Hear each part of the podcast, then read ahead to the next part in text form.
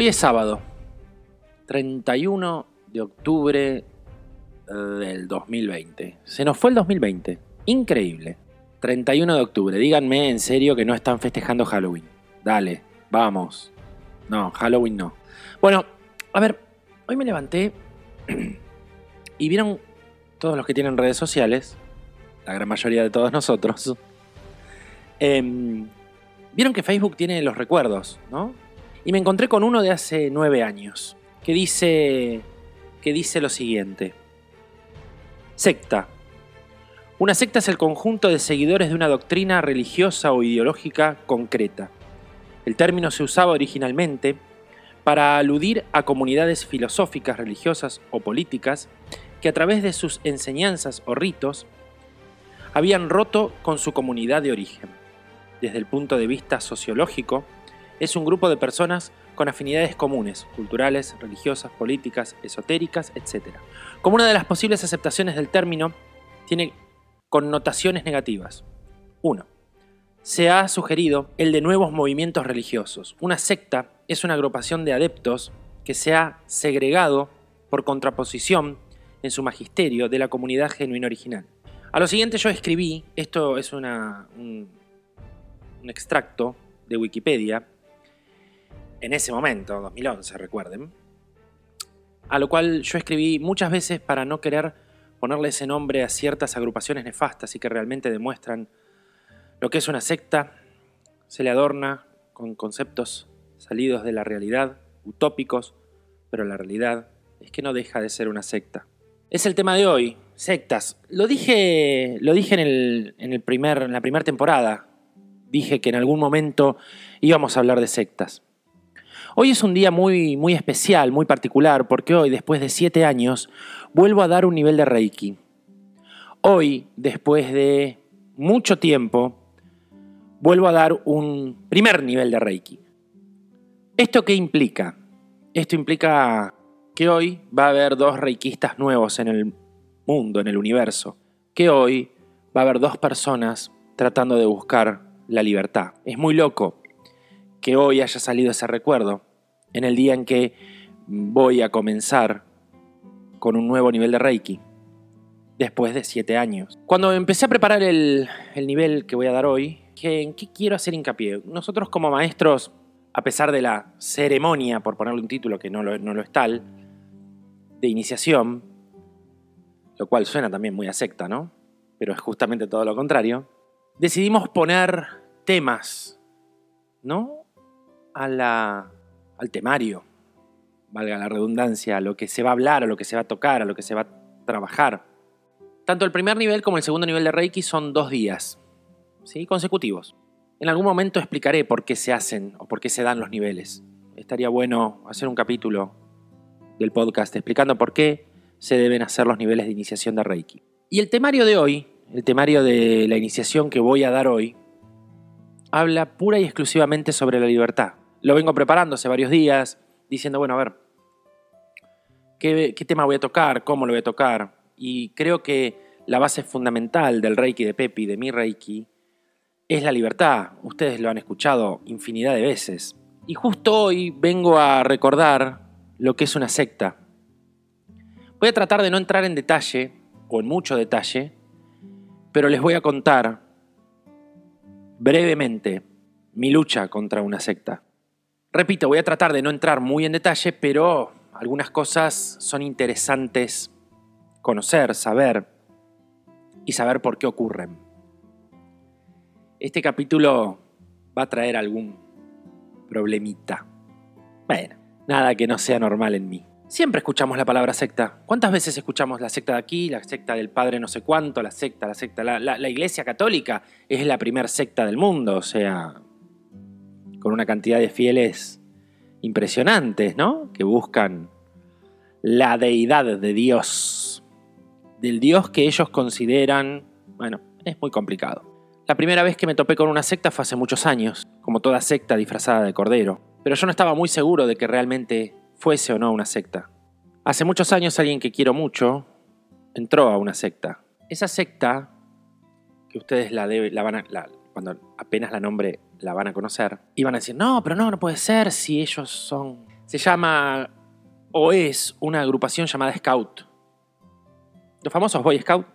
Claro, ¿quién puede creer que los Scouts son una secta? Nadie que no sepa lo que es una secta. Me llamaba la atención ciertas, ciertos rituales, ciertas cosas, ciertos movimientos, ciertas historias que hacían que vos decís, "Mm, qué raro, pero yo era pendejo, tenía veintitantos, en teoría era un grupo de contención hacia chicos, preadolescentes, adolescentes y preadultos, qué sé yo, poner el título que quieras. En donde te enseñaban a hacer nudos, en donde ibas a acampar, en donde te enseñaban que había que ayudar al otro. Toda una gran máscara para lo que en realidad querían. Toda una gran máscara para lo que en realidad necesitaban, que era dominar a la persona que entraba a ese lugar. No solamente a la persona, sino al grupo familiar. No solamente al grupo familiar, sino al entorno y a la sociedad en donde ellos estaban, pongámosle, gobernando. ¿Cómo trabaja una secta? ¿Cómo funciona una secta? La secta primero funciona con el dulce, el famoso dulce. Te dan el dulce para que puedas entrar, para que caigas adentro de sus garras. La secta siempre tiene escalafones, tiene términos, ¿no? Tiene como categorías. ¿sí? Siempre hay un líder, siempre hay un líder. Y después hay súbditos y subordinados. La secta está dividida en agrupaciones, en sectores, en donde yo pertenezco a tal sector, yo pertenezco a tal movimiento, yo pertenezco a tal logia, si se quiere decir. Póngale el título que quiera. Acá eran grupos, grupos de chicos, con distintos nombres. La parte principal de esa secta estaba compuesta por los más vulnerables, que son los más chiquititos, de 6, 7 años hasta 11, 12 creo, y lo llamaban manada. Qué mejor nombre imposible. Todos los títulos, en teoría, vienen de un, libro que después se transformó en película, que fue el libro de la selva. Entonces, tomaron un montón de alegorías, complicado también el libro de la selva, pero bueno, no vamos a ponernos a hacer crítica de películas ni de libros ahora. Em, complicado por cómo lo llevaban y entendible por cómo esta gente manipulaba la mente de los chicos a través de tal librito, tal peliculita, tal personajito, tal, ta, ta, ta, ta, ta, ta. Entonces esa manada estaba liderada por, obviamente, un adulto, por supuesto, y los chicos competían dentro de esa manada a través de grupos, ¿no? En donde había ganadores y perdedores, en donde había una constante competencia, en donde había una constante, un constante triunfo de un lado y una constante derrota del otro, y en donde te hacían sentir tanto la derrota como el triunfo, pero siempre con fines pura y exclusivamente beneficiosos para los líderes de esta secta. ¿Qué quiere un líder de, de una secta? Son muchas las definiciones y voy a tratar de no, de no meterme en terrenos muy escabrosos, muy complejos, muy difíciles de poder volver. Esta gente, digamos que no es gente de muchas luces. Vamos a ser absolutamente honestos. Es gente que lo único que quiere es trascender una palabra y un mensaje, que es patria, familia, iglesia. El tema de la familia podríamos dejarlo entre comillas. O podríamos decir familia como queremos nosotros, ¿no? O sea, familia como está bien visto, familia como corresponde. Ninguna otra forma ni ninguna otra acepción. Generalmente la gente que participa dentro de estas sectas termina vinculándose solamente con gente de esa secta. Una de las cosas que me encantó de esta agrupación, lo digo en forma irónica lo de me encantó, ¿sí? Fue que siempre intentaban que sus adeptos o sus... Iba a decir la palabra esclavos, pero me parece un poco fuerte. Bien, que la gente que pertenecía a esa secta siempre nivelara para abajo, siempre buscaba nivelar para abajo, siempre hacia abajo, siempre hacia abajo, siempre hacia abajo. Y usaba una herramienta bastante patética que era la mm, desvaloración del yo. ¿Cómo trabajaba esta gente? ¿Cómo trabaja? No cómo trabajaba. Ojalá dejara de trabajar, pero no. ¿Cómo trabaja esta gente? Esta gente te come la autoestima. Esta gente te destruye los valores propios, hasta el cuerpo.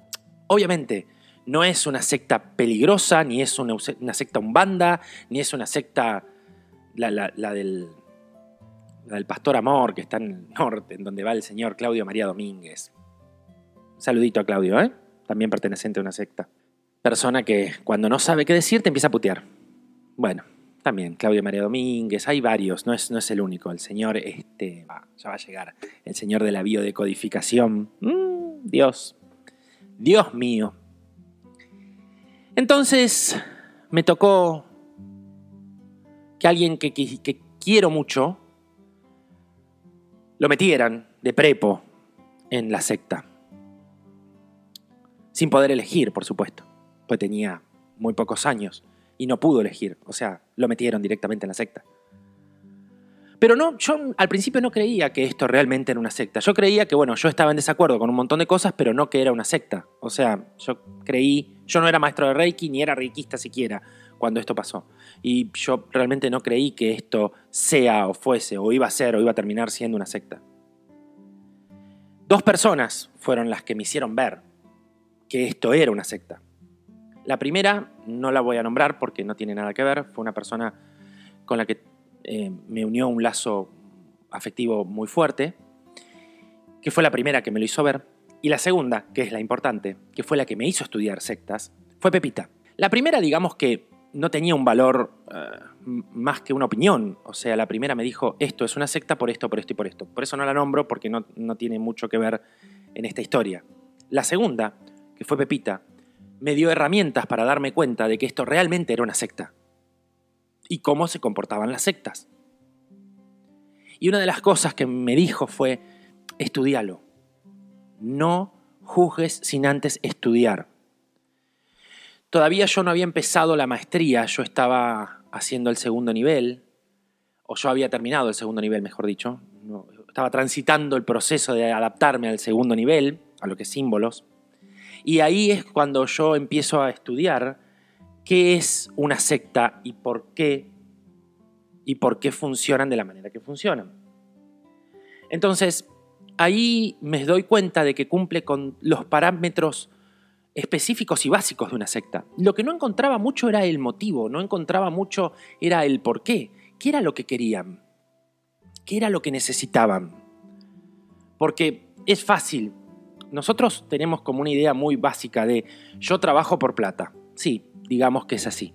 Pero, claro, ¿qué, ¿cuál era la ganancia de esta gente? Yo no entendía cuál era la ganancia de esta gente. La pude ver con el paso del tiempo. En un rato la voy a contar. Voy a contar cuál es la ganancia de esta gente. Entonces empecé a estudiar, empecé a estudiar, empecé a investigar, investigar y cumplía con los parámetros básicos como les dije antes. ¿Cuáles son esos parámetros básicos? Cambios de conducta, rangos, creer que todo pasa por ahí y ahí adentro y afuera, los de adentro son los buenos, los de afuera son los malos. Ahí empecé a entender que, que había algo que no funcionaba. Pero claro, ¿Yo de qué me daba cuenta? Yo me daba cuenta de ciertas cosas. Esta personita que había entrado a ese lugar, que hoy se inicia en el primer nivel de Reiki, eh, era notorio sus cambios de conducta.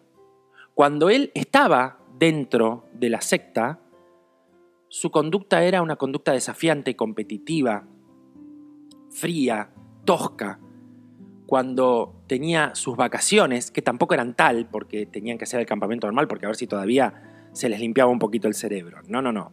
Entonces, cuando estaban fuera de la secta, su conducta volvía a ser la normal, volvía a ser alguien cariñoso, volvía a ser alguien... Se le notaba, miren, se le notaba en la mirada. Cuando estaba dentro de la secta, su mirada estaba apagada, estaba ida, estaba nublada. Cuando podía salir, aunque sea un poco, y, compartíamos momentos pocos, pero compartíamos. Su mirada estaba brillante, sus ganas estaban intactas, su fuerza estaba más fuerte. Entonces, ahí lo primero que yo le decía siempre a Pepi es, bueno, está bien, pero ¿qué buscan? ¿Qué, qué es lo que buscan? Más seguidores. Porque así es como funciona. Sí, está bien, pero ¿qué buscan? Más seguidores. Porque así es como funciona. Y ahí yo me puse a pensar en, claro, estos tipos están haciendo lo mismo que hago yo con Reiki, pero para uso personal. Estos tipos están adiestrados para, para adiestrar gente sin saber por qué lo hacen. ¿Quién gobierna este tipo de movimientos, organizaciones?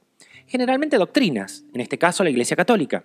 Cuando yo me puse a preparar en estos días de qué íbamos a trabajar, cómo íbamos a trabajar, me di cuenta y empecé a ver que mi objetivo era la libertad, todo lo contrario a lo que una secta puede pretender. Mi objetivo era ser libre, ser con S mayúscula, como les digo siempre. Entonces, ¿qué haces vos? Liberás mentes, o sea, metes ideas para que esas cabezas puedan pensar y puedan elegir. Muy importante poder elegir. Uno no puede elegir en manada porque no puede ser individual. Cuando uno no es individual no puede elegir, solamente está impuesto a lo que el otro quiere y pretende y le obliga a hacer. Mi objetivo siempre fue hacer gente libre. Y no podés hacer gente libre dentro de una manada. La manada se termina a los 12 años. Edad muy complicada, 11, 12 años aproximadamente. Edad muy complicada, edad en donde empieza la pubertad, edad en donde empieza la sexualización. Y obviamente en donde tenés que estar, ahí adentro. ¿Y con quién te tenés que vincular? Con la gente que está ahí adentro. ¿Y quiénes son tus amigos? Solo los que están ahí adentro. ¿Y con quién te relacionás? Con los que están ahí adentro. Cuando escribí esto que leí al principio del capítulo de hoy, me encontré con que esta personita, que había empezado con 7 años, tenía 12, 13, 13, y le estaban quemando la cabeza. Yo ya maestro, sin Pepi, porque había pasado de plano un año antes, había usado todas las herramientas que tenía para sacarlo de ahí. Y no alcanzaban. No alcanzaban. No eran suficientes. Ganaban. Siempre ganaban. Siempre me ganaban.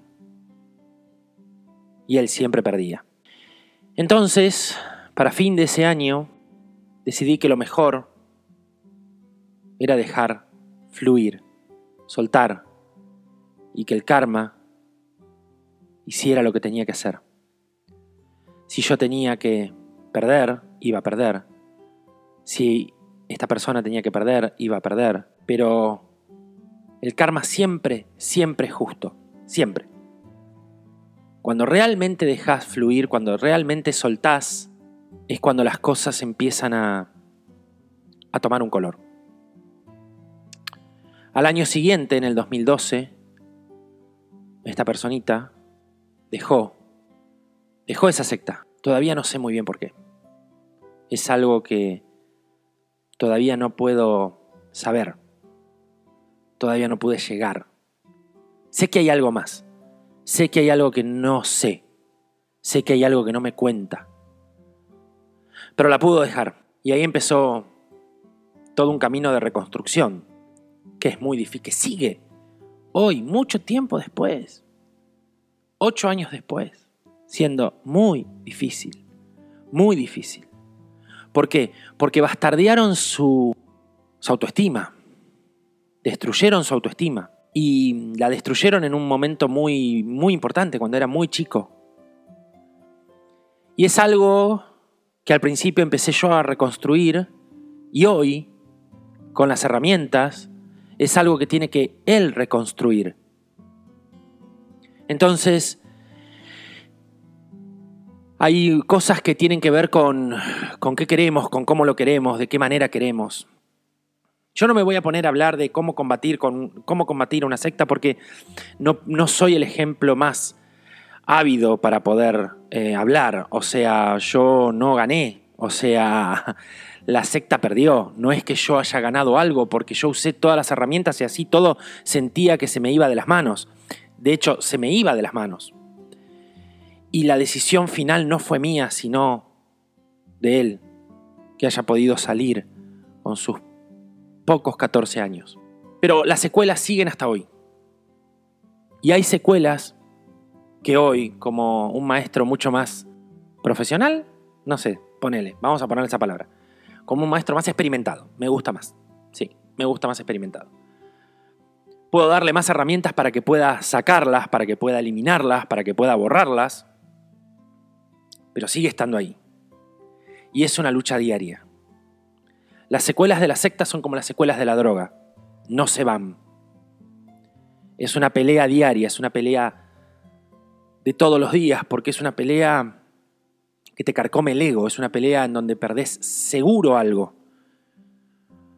en donde perdés parte de la libertad, en donde perdés parte de tu yo, y que seguramente no podés recuperar, en donde perdés la inocencia, en donde perdés, en donde es pérdida total. Los daños son irreversibles. Años después me tocó ser partícipe del ingreso de otra persona a otra secta. No es tan una secta, es una cofradía. Pero bueno, digamos que la cofradía es lo mismo, pero con efectos más tranquilos o más... donde son todos hermanos. Pero ahí ya no decidí, decidí no pelear. Ahí decidí dejar que las cosas transcurran. Y así está ocurriendo. Por suerte, nueve años después de que casi baje los brazos, y que sea pura y exclusivamente sincronismo, porque sinceramente es sincronismo, hoy esta persona va a tener su primer nivel de Reiki. De todas maneras, ya viene trabajando en un proceso de libertad muy grande hace mucho tiempo, en donde realmente está empezando a entender, mucho tiempo después, por dónde va la historia. Y obviamente ese camino es solamente y pura y exclusivamente individual. Podemos decir que todos nosotros estuvimos en sectas. Todos nosotros fuimos parte siempre de una parte de la sociedad que es mejor olvidar. Como dije antes, yo no me puedo poner en, en el predicador de cómo, de cómo combatir una secta, porque no lo sé. Lo único que te puedo decir es que hay síntomas, hay rastros, hay pequeñas demostraciones que te demuestran que estás en un camino complicado. Y tienen que ver con lo que hablé antes. El grupo de pertenencia, el líder, perder, ganar. Y manipular la sensación de libertad. ¿Saben por qué digo manipular la sensación de libertad? Porque la libertad es algo que no se puede manipular. Es algo que se siente, que está. ¿Y saben cuándo se siente y cuándo está? Cuando sentís el peso de la responsabilidad en la espalda. Cuando todo depende de vos, ahí sabés que sos libre. Y entonces, claro, ¿con quién viene la libertad? Con responsabilidad. Entonces, ah, la mochila pesa un poco. Claro, pesa porque tenés que ser responsable de tus actos. Bueno, eso es ser parte de ser libre. Si yo tengo, si yo vengo acá a decirte qué hacer, te saco peso de la mochila, pero te cuarto la libertad. No, no, no. A eso no vengo. En esa no me sumo. Yo te doy herramientas para que vos seas libre. Y cuando sientas el peso de la mochila, cuando digas, uy, esto es mucho para mí, es que estás empezando a entender por dónde va la libertad. Traté de hacer una historia chica, corta, de algo que realmente fue muy fuerte, de algo que realmente contarlo de esta manera light, muy por arriba, es una cosa, y vivirlo es algo totalmente distinto y totalmente tremendo. Si tenés a alguien que está en algún tipo de agrupación de estas, estudia. Estudialas. Lee mucho. Informate habla con gente que haya participado, habla con gente... Eh, yo, a mí me tocó hablar hace, hace, hace varios años, cuando esto estaba en su peor momento, con Juan Pablo Salum. Creo que se llamaba Juan Pablo, ahora ya perdí porque fueron nueve años. Que me orientó mucho, es, es búsquenlo en las redes, es, es un tipo que sabe muchísimo de redes porque su familia está, eh, perdón, de sectas, porque su familia está dentro de una secta. Tipo muy interesante. Igual él ve sectas por todos lados, lo cual hay que tener ciertas consideraciones entre lo que es y no es. Hay que tener siempre, como digo en los, en los capítulos anteriores, un punto de equilibrio, ¿sí? Pero fue muy interesante porque me daba tips más de los que me había dado Pepi, que eran muy notorios, que eran muy claros. Yo desperdí el contacto con él cuando, cuando esta personita especial dejó la secta, yo es como que aflojé porque dije, bueno, ahora hay que reconstruir, yo ya no me puedo seguir peleando contra algo en donde él no está, entonces ahora hay que reconstruir desde lo que está y desde lo que hay. Y ahí empezó el trabajo de este maestro.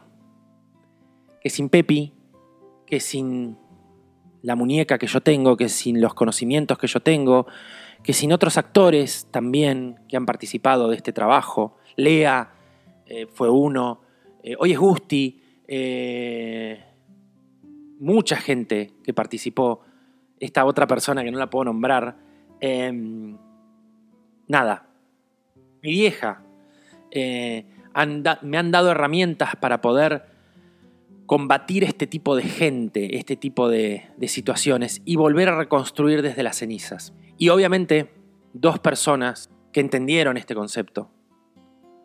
Una fue la persona en cuestión, que pudo escapar, digamos, que pudo salir, que es la, casualmente la que me está escribiendo ahora. Eh,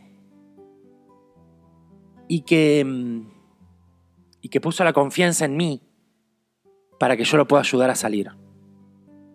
Y que yo use todas las herramientas que conocí hasta ese momento y las que conozco ahora para sacarlo. Y a la segunda persona es al papá de esa personita.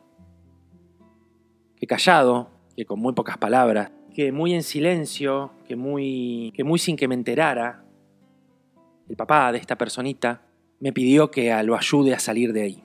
Y cuando eso pasó, y cuando me di cuenta de que la secta había tomado a todos, pero que él no se la había comido, yo puse todo mi esfuerzo para ayudarlo a salir. Y, y así fue.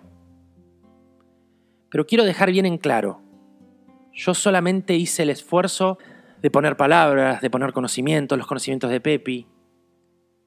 El esfuerzo de poder salir no fue mío, fue de él. Él pudo salir.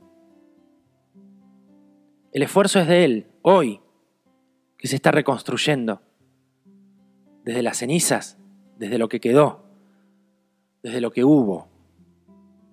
No es mi esfuerzo, es el esfuerzo de Él. Por suerte hoy lo puedo contar en adelante de este micrófono sabiendo de que, de que va a salir, de que salió y de que va a ser brillante en lo que elija y en lo que haga. Que lo es hoy, porque hoy ya demuestra que Él no lo puede ver porque todavía tiene la autoestima por abajo, porque esa degradación no se arregla en ocho años. No, no, se arregla durante toda una vida. Pero él ya hoy puede ver todo ese arreglo, toda esa, toda esa superación que está tratando de llevar adelante. Entonces hoy, en el día en que va a tener su primer nivel, hoy, nueve años después de, esa, de ese posteo en Facebook, me siento viejo diciendo Facebook, bueno, no importa. Podría ponerlo en Instagram hoy, ¿no? Y recordar los nueve años. Lo voy a hacer. Lo voy a hacer, lo voy a poner en Instagram del Reiki de Pepi. Hoy, nueve años después de eso, ganó la libertad. Ganó lo que hoy a la tarde vamos a proclamar. Ser. Ser libre. Por eso, a todos, y sobre todo a él, a su papá, a mi vieja y a Pepi, que así, sea, y así, será. será. something, but it still feels strange. Like looking in a mirror, trying to steady yourself and seeing somebody else. And everything is not the same now. It feels like all our lives have changed. Maybe when I'm older, it'll all calm down, but it's killing me now. What if you had